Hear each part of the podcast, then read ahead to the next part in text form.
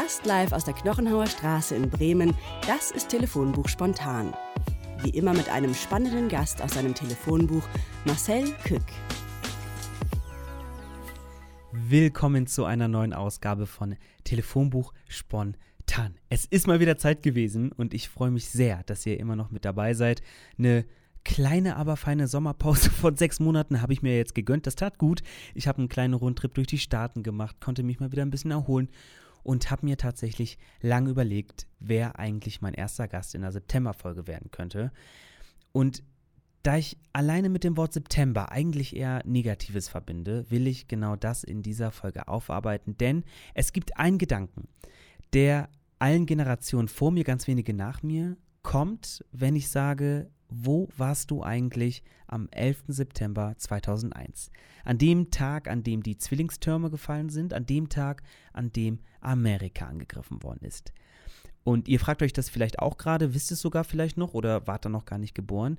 Für meinen heutigen Gast ist dieser Tag jedoch ein ganz schrecklicher Tag, denn mein Gast hat im Zuge dieses Terroranschlags ein Familienmitglied verloren. Dennoch hat sie aus dieser Trauer einen Verein gegründet, der anderen Menschen helfen soll. Und ich freue mich, dass wir heute darüber sprechen können. Ich freue mich, dich mal wieder zu hören. Herzlich willkommen im Podcast, Lara Bote. Hallo. Lara, wie schön, dass du da bist. Ja, freut mich auch. Ich rufe dich gerade über den Ärmelkanal nach London an. Wie geht's dir da drüben? Äh, soweit so gut, regnet heute, so typisch England-mäßig, aber ansonsten ist alles gut. Ich war vor fünf Wochen das letzte Mal in London und habe den äh, direkt mal den heißesten Tag Englands mitgemacht. Ähm, da war gar kein Regen, also generell überhaupt gar kein das ist Regen. aber nicht so, von daher freuen sich alle immer, wenn es regnet. Oh, glaube ich. Normalerweise haben wir alle die Schnauze voll davon, aber momentan ist es echt äh, nicht ganz so häufig. Und du lebst nicht nur in London, sondern du arbeitest dort auch. Und du musst mir nochmal erklären, ähm, was du da genau machst. Du hast einen Bachelor im Music Management und bist jetzt so als Freelancerin unterwegs. Genau, also ich arbeite in der Live Music Industry ähm, als hauptsächlich als Tourmanager. Also ich bin so äh, die Person, die bei Bands mit auf Tour geht und schaut, dass äh, die Hotels alle gebucht sind, dass wir überall pünktlich ankommen, alles irgendwie geregelt ist, so ein bisschen so der Babysitter auf gut Deutsch. ähm, und ansonsten ähm, mache ich noch recht viel so Accreditation, also es ist, ähm, wenn Leute zu Festivals kommen, also Leute, die da arbeiten, dass die die richtigen Pässe bekommen ähm, und so weiter und überall hinkommen, hingehen können, wo sie hin müssen. Ähm, und Artist Liaison, also sozusagen bei Festivals zum Beispiel, zu schauen, dass die ähm, Künstler alle in ihren ähm, Ankleidezimmern sind, dass sie alles haben, was sie brauchen, dass alle Fragen beantwortet werden können und so weiter und so fort. Mega. War das schon immer dein Traum, so Organisation, Management? Ähm, also ich habe angefangen 2015 damals so als Roadie sozusagen äh, mit äh, Bekannten aus dem Ort irgendwie die Konzerte gespielt haben, dann die Gitarrenkoffer zu tragen und so und fand es irgendwie total toll, da ich schon immer Musik toll fand, aber selber leider nicht so talentiert bin, Musik zu machen. Ähm, und habe mich dann da ein bisschen schlau gemacht und habe gedacht, oh, es wäre eigentlich ganz cool, irgendwie Musik und Reisen zu verbinden und habe dann eben die den Job des Tourmanagers für mich ähm, ja, gefunden. Und gedacht, oh, das ist eigentlich ganz cool. Man reist, man kriegt jeden Tag Konzerte mit und äh, man wird dafür bezahlt. Was gibt's Besseres? Und ja, in das andere bin ich dann so ein bisschen dadurch noch reingerutscht. Ja, irre. Also die Leidenschaft zum Beruf gemacht sozusagen, mit 23 Jahren absolut im Leben stehend. Und äh, jetzt könnte man denken, die Frau hat schon genug zu tun. Nein, du hast 2021 auch noch einen gemeinnützigen Verein gegründet, nämlich den Verein Klaus Bote Helping Hands. Wer steckt hinter diesem Verein? Was macht ihr da genau? Ja, ich hatte das Ganze schon mehrere Jahre überlegt gehabt und wollte da ganz gerne eben ja, was, was gründen mit der Familie zusammen und habe dann letztendlich 2021 den Schritt mit meiner Mutter zusammen gemacht, bei uns im Bekanntenkreis, ähm, um zu fragen, wer denn daran Interesse hätte, da man, ähm, glaube ich, sieben Gründungsmitglieder gebraucht hat, ähm, haben da dann auch recht schnell einige ähm, Leute gefunden im Bekannten, Freundes, Familienumfeld ähm, und haben uns dann eben zusammengesetzt und da diesen Verein gegründet, der jetzt ähm, seit diesem Jahr auch als wohltätiger Verein eingetragen ist. Ähm, und dessen Ziel es an sich ist, Leuten oder Familien, bei denen ein Elternteil gestorben ist, ähm, sowohl finanziell, aber eher auch emotional und durch Erfahrung und so wieder auf die Beine zu helfen und den Verlust ähm, verarbeiten zu können. Wer hilft da genau? Also ist das so ein, so, ein, so ein Netzwerk sozusagen oder fahrt ihr da persönlich raus zu den Leuten? Ähm, also wir haben an sich jetzt schon die letzten zwei Jahre daran oder anderthalb Jahre daran gearbeitet, äh, ein Netzwerk zu erstellen, zum Teil mit anderen Vereinen, zum Teil mit äh, Seelsorgern, mit äh, Trauergruppen und so weiter und so fort, ähm, dass wenn eben jemand Hilfe benötigt und Unterstützung benötigt, wir sozusagen diese Arbeit dann ähm, unterstützen können, dass die Familie sich nicht so arg um diese Dinge kümmern muss, sondern wir haben Bestatter, die mit uns zusammenarbeiten, zum Teil, ähm, durch die wir dann Vergünstigungen bekommen können, die aber auch beraten können. Ähm, und eben einfach ein gutes Netzwerk zu schaffen, das dann im Notfall ja daran verwiesen werden kann und es einfach ein bisschen organisierter abläuft, da man ja meistens in so einem Fall, im Trauerfall dann nicht auch noch äh, die Kapazität hat, da das Ganze zu organisieren und irgendwie überhaupt erstmal nachzuschauen, was alles organisiert werden muss. Und da versuchen wir halt dann ein bisschen unter die ähm, Arme zu greifen. Und als gemeinnütziger Verein seid ihr vermutlich auch auf Spenden angewiesen. Erzähl uns einmal, in welchen Formen man euch unterstützen kann, beziehungsweise aber auch, wie ich euch als betroffene Person erreichen kann. Genau, also unterstützen kann man uns eben zum einen durch Spenden. Da haben wir ein Spendenkonto, das ganz einfach auf der Webseite eben klausbotehelpinghands.org gefunden werden kann. Ähm, ansonsten haben wir aber auch die Möglichkeit, also wir freuen uns auch über Unterstützung eben, wenn jemand in so einem Bereich arbeitet, wenn jemand als Seelsorger arbeitet oder als irgendwie im Immobilienmarkt tätig ist oder so, eh alle möglichen Dinge, die halt irgendwie äh, ja, Teil des Teil des alltäglichen Lebens sind, die eben betroffen werden ähm, durch einen Verlust ähm, freuen wir uns immer über Leute, die eben uns kontaktieren und sagen, hey, ich mache das, ich habe das Gefühl, das könnte vielleicht hilfreich sein oder meine Expertise könnte hilfreich sein. Wenn ihr da jemand habt, der in diesem Bereich Hilfe braucht, meldet euch bei uns und dann, ja, hilft uns das einfach dann wiederum, äh, unser Hilfsangebot äh, zu erweitern oder ähm, zu, ja, spezialisieren auf bestimmte Bereiche also klausbotehelpinghands.org. Das ist die richtige Adresse für mehr Informationen. Unter anderem auch eben über den Namensgeber Klaus Bote. Lara, wer war dieser Mann, der dich dazu gebracht hat, einen so wichtigen Verein zu gründen? Ähm, das war mein Papa, der ähm, leider viel zu früh von uns gegangen ist und wir aber damals, äh, meine Mama und ich, äh, so viel Unterstützung aus dem privaten Umfeld, aber auch einfach ähm, ja von allen möglichen Stellen bekommen haben ähm, und uns das damals sehr geholfen hat, wieder auf die Füße zu kommen und unser Leben so leben zu können, wie wir es jetzt tun und eben das nicht damals uns ja komplett irgendwie als Familie zerstört hat. Und dann war der Gedanke eben, dass wir das eigentlich ganz gerne weitergeben würden, weil nicht jeder das Glück hat, äh, was heißt das Glück? In dem Fall halt. Also Glück ist es natürlich nie, wenn jemand stirbt, aber im Sinne von das Glück danach zu haben, so ein Umfeld zu haben, das einem eben so unterstützt. Jetzt habe ich es beginnend schon gesagt, du hast deinen Vater am 11. September 2001 verloren in einem der entführten Flugzeuge. Für die Zuhörenden, die jetzt wirklich so gar nicht wissen, worum es geht, ähm, am 11. September 2001, und ich glaube, es war ein Dienstagmorgen, haben insgesamt 19 Terroristen vier Inlandslinienflüge entführt. Zwei davon wurden in die Zwillingstürme gesteuert, also dem damaligen Wahrzeichen von New York City eigentlich. Genau. Eins ins Pentagon, also dem Hauptsitz des Verteidigungsministeriums sozusagen.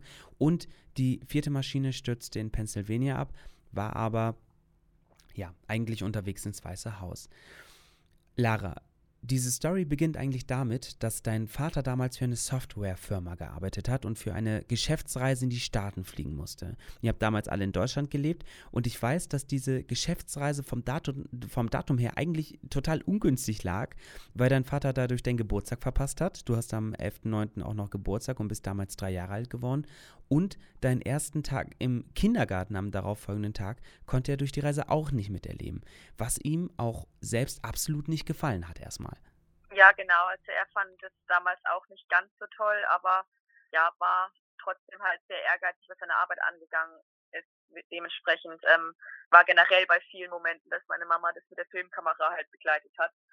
Ähm, und damals war dann halt das Gespräch von wegen, ja, natürlich mit dem Kindergarten ist blöd, mit dem Geburtstag ist blöd, aber es gibt ja noch viele weitere Geburtstage in der Zukunft, ähm, bei denen er dann dabei sein kann. Ähm, ja, ist dann nicht ganz so aufgegangen, der Plan. Ähm, ja. Warum musste er da überhaupt hinfliegen? Also ähm, die Softwarefirma ähm, ist, also BCT, das ist die Schwesterfirma von Siemens, die machen sozusagen die Grundlagen von vielen, also sozusagen die Grundprogrammierung von vielen weiteren Programmen, die dann ähm, durch Siemens laufen. Ähm, und mein Vater war damals Abteilungsleiter von der Entwicklungsabteilung. Ähm, und dementsprechend war es damals dann sein Chef, noch ein ähm, Abteilungsleiter von einer anderen ähm, Abteilung und er, die halt rübergeflogen sind, sozusagen als Führungs, ähm, ja, Führungsspitze der Firma. Ähm, und ja, ich, weiß gar nicht genau, was sie machen mussten. Es waren irgendwelche Gespräche, glaube ich, die eben in LA stattfinden sollten. Ähm, weshalb sie dann eben am 11. morgens, glaube ich, oder am 10. abends nach Boston geflogen sind und dann eben am 11. von Boston nach äh, Los Angeles fliegen sollten. Ja, und ihr wart derweil in Deutschland und habt deinen Geburtstag zu zweit vorbereitet. Was war geplant für deinen Geburtstag? Wie habt ihr gefeiert? Ähm, geplant war an sich ein ganz normaler Kindergeburtstag, ähm, wie man es halt damals so gemacht hat, ähm, mit äh, den Nachbarskindern, da man, ja, da ich ja noch nicht im Kindergarten war, von daher waren es hauptsächlich die Nachbarskinder, weil man hat da auf einer Spielstraße gewohnt, äh, war unser Haus damals und dementsprechend waren da sehr viele Familien mit Kindern im gleichen Alter. Ähm, und alle haben sich gut verstanden. Dementsprechend sind die dann nachmittags oder frühnachmittags ähm, alle vorbeigekommen, um dann da zu feiern und Spiele wie Topschlagen und so weiter zu spielen. Vielleicht muss man das kurz erklären. Deutschland und New York haben ja sechs Stunden Zeitverschiebung. Das bedeutet, während ihr also am Nachmittag deinen Geburtstag vorbereitet habt, war dein Vater am frühen Morgen in Boston. Übrigens ein wunderschöner Morgen. Also der 11. September 2001 war ein richtig, richtig, richtig, also vom Wetter her ein richtig schöner Tag. Die Sonne schien, der Himmel war wolkenlos. Und dein Vater war kurz vorm Abflug und da gab es diesen einen letzten Anruf. Ein ganz normaler Anruf eigentlich.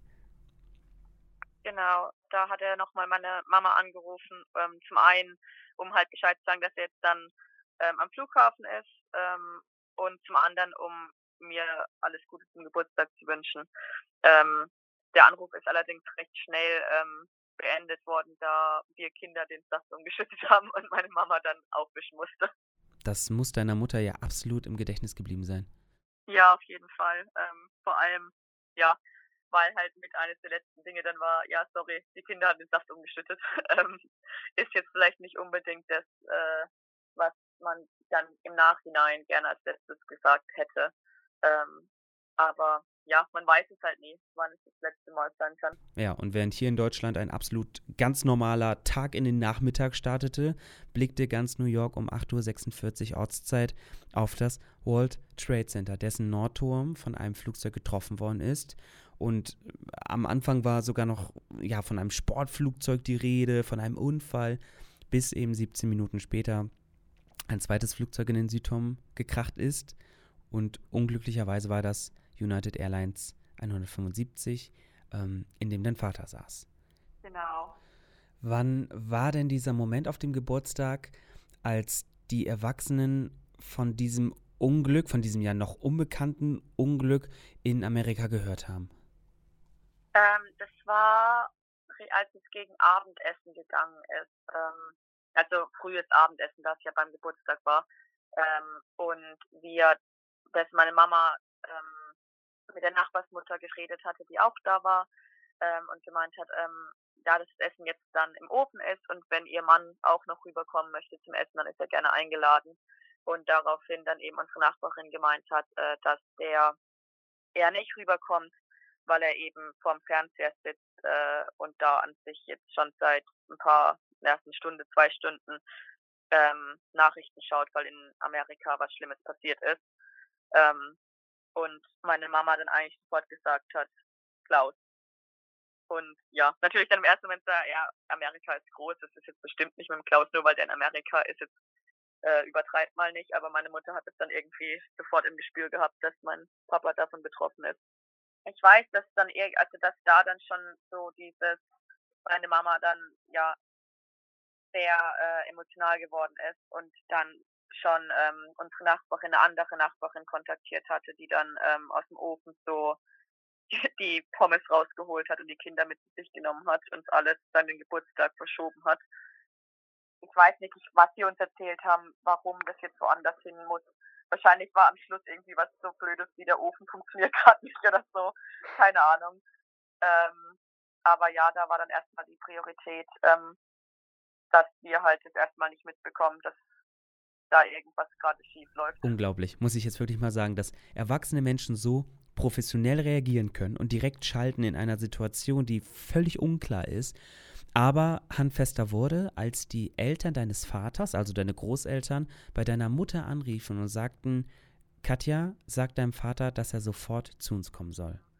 Die hatten da eben dann schon Kontakt gehabt mit der Fluggesellschaft oder Firma, mit irgendjemand, ähm, weiß ich nicht mehr ganz genau, mit wem das war, und haben dann sozusagen erstmal äh, ja den, meinen Opa zu sich geholt, um da eben ein bisschen die Lage zu besprechen und halt dann auch zu überlegen, was jetzt gemacht werden soll, wie man es auch meiner Mutter beibringt, ähm, die natürlich jetzt mit einer Dreijährigen daheim ist ähm, und ihr Mann jetzt je nachdem nicht zurückkommt.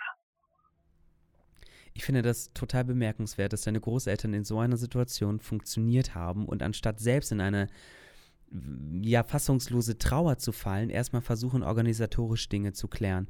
Also un unglaublich.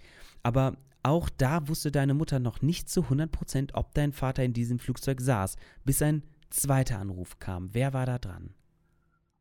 Ähm, ich meine auch, dass es das Geschäft gewesen war. Es kann auch die Fluggesellschaft gewesen sein. Ich meine, es war das Geschäft, ähm, das eben dann da die offizielle Bestätigung bekommen hat, dass die ähm, ja drei von, von dem Geschäft äh, auf der Passagierliste waren, also eingecheckt haben und äh, gebordet sind, ähm, dementsprechend ganz sicher im Flugzeug waren. Und deine Mutter? Ähm, ich weiß, dass sie in der Küche zusammengebrochen ist, ähm, aber mehr weiß ich und aber auch sie, glaube ich, nicht mehr so wirklich, ähm, weil es natürlich einfach traumatisch der Moment gewesen ist und da irgendwo auch das Gehirn dann, glaube ich, so ein bisschen in die Schutzhaltung springt wahrscheinlich ein ganz surrealer Moment. Und dann dürfen wir nicht vergessen, du hattest am nächsten Tag Einschulung in den Kindergarten, also ein ganz besonderer Tag für dich, genau. den dir deine Mutter trotz allem noch irgendwie ermöglichen wollte und sie dir irgendwie einen schönen Tag bereiten wollte. Also sie wollte, dass du, dass du das eigentlich alles gar nicht mitbekommst. Genau, also meine Mama war, ähm, bevor sie mit mir schwanger war, Leiterin von dem Kindergarten, in den ich ähm, gekommen bin. Hat dementsprechend da auch äh, sehr viele Leute gekannt. Äh, meine Patentante war zu dem Zeitpunkt die Leiterin. Und äh, dementsprechend kam da dann eben auch äh, ja die Ansage von meiner Mama, dass äh, mein oder unser Leben jetzt sich in nächster Zeit genug ändern wird. Und sie ähm, aber möchte, dass ich eben zumindest noch diesen wichtigen Tag, eben diesen ersten Kindergartentag, äh, ganz normal verbringen darf und einfach Kind sein darf, ohne äh, das ganze Drama und Trauma, was nächste, was danach äh, auf uns zukommt. Und ja, dementsprechend die Ansage dann war, wenn sie sich zusammenreißen kann, dann müssen sich jetzt auch die Erzieherinnen zusammenreißen, das einfach nicht ansprechen. Hat das funktioniert? Ja. Hat, also niemand hat sie, sie haben alle mit Tränen gekämpft, als wir reingekommen sind, aber ähm, der erste Kindergartentag war für mich wie für jedes andere Kindergartenkind auch also ich habe wahrscheinlich ein bisschen mehr Aufmerksamkeit bekommen, aber das konnte man natürlich darauf schieben, dass die Leiterin meine Patentante war. das, das äh, ja. Wofür du sicherlich auch bis heute dankbar bist, oder?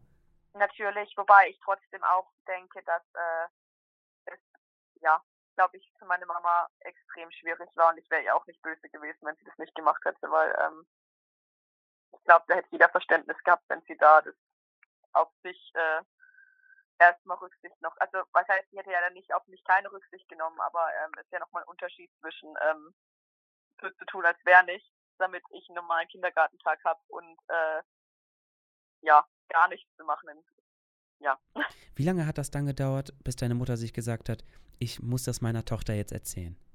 Ähm, ich meine, das war am nächsten Tag, am 13., ähm, also zwei Tage danach, ähm, weil natürlich dann, dadurch, dass wir in, in einer kleineren Gemeinde gewohnt haben, dann auch äh, vor der Kirche auf einmal halt dann schon Bilder waren von meinem Papa und Blumen überall und äh, Reporter vor der Tür und so weiter und so fort und dementsprechend äh, meine Mutter halt nicht wollte, dass es, ähm, dass ich irgendwie halt durch jemand anderen erfahre. Ähm, dadurch, dass wir halt an sich auch durch meine Oma, also durch die Eltern von meinem Papa recht äh, viele uns kannten, weil die schon seit Jahren in dem Ort gewohnt haben, ähm, war eben dann die Sorge, dass mir jemand anderes erzählt oder jemand auf mich zukommt und sagt, oh Gott, mit deinem Papa tut mir so leid. Ähm, meine Mutter wollte halt sicherstellen, dass sie diejenige ist, die mir das sagt. Wie nimmt man das als Dreijähriger auf? Realisiert man, was die Mutter da zu einem sagt?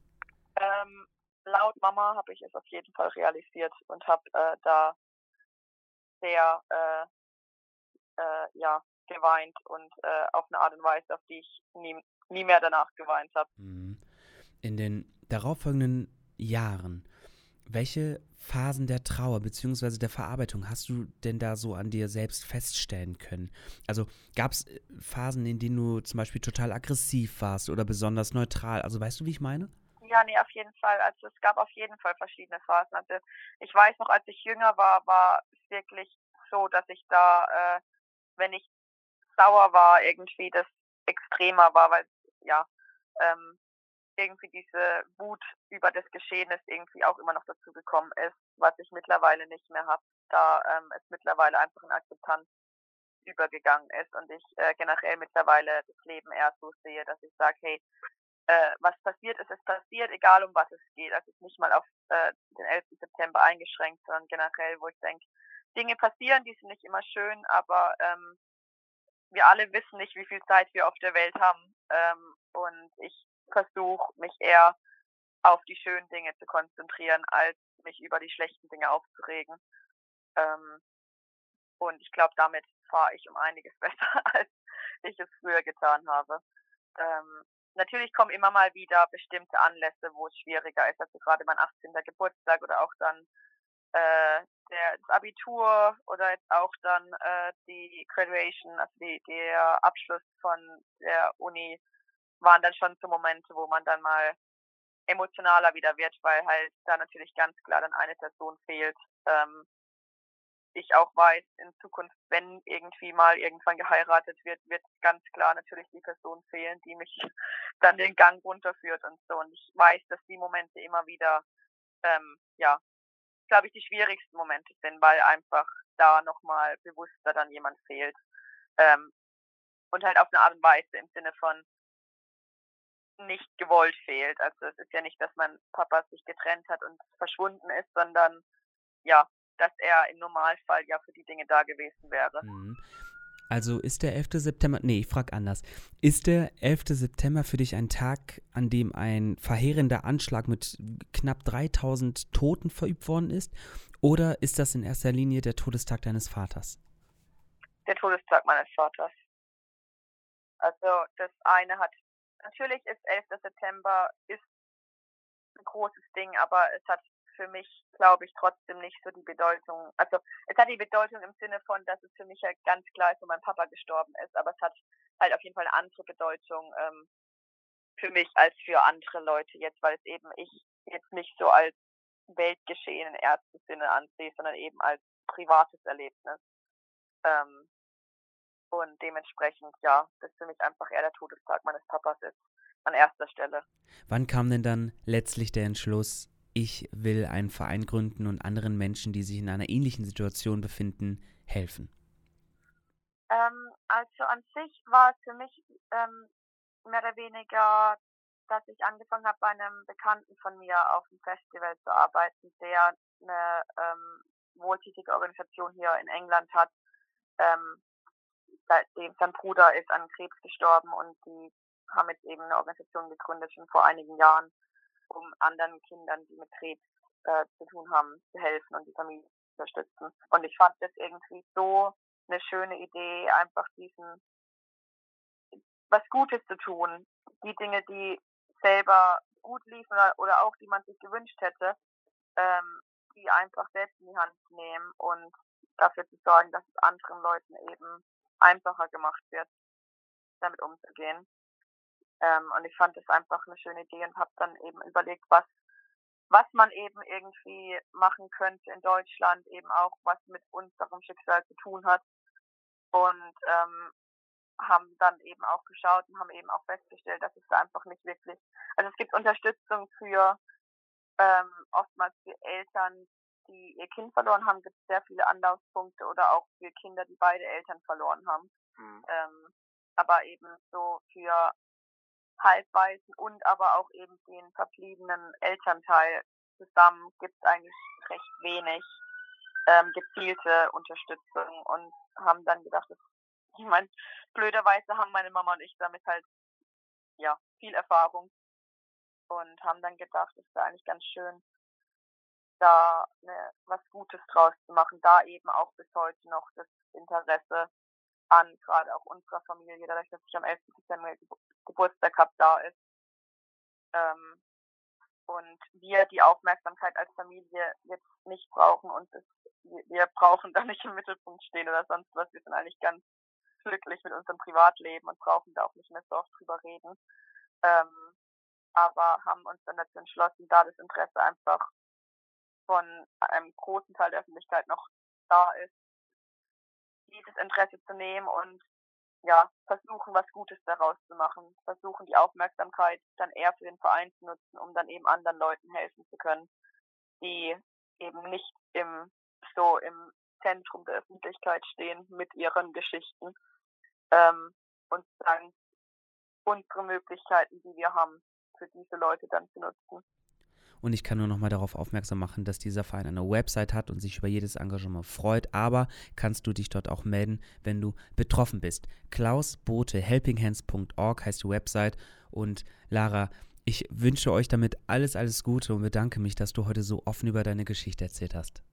Kein Problem. Danke ebenso. Danke dir, Lara. Und wenn euch diese Folge genauso gefallen hat wie uns, abonniert diesen Podcast und bewertet uns doch mal auf Apple Podcasts. Ich wünsche euch bis zur nächsten Ausgabe eine gute Zeit und ruft doch mal einfach eine Person an, mit der ihr schon lange nicht mehr gesprochen habt. Bis zum nächsten Mal. Macht's gut. Ciao. Tschüss. Das war Telefonbuch Spontan mit Marcel Kück. Mehr Informationen zum Podcast sowie weitere Folgen gibt's auf Instagram und auf allen bekannten Streaming-Portalen.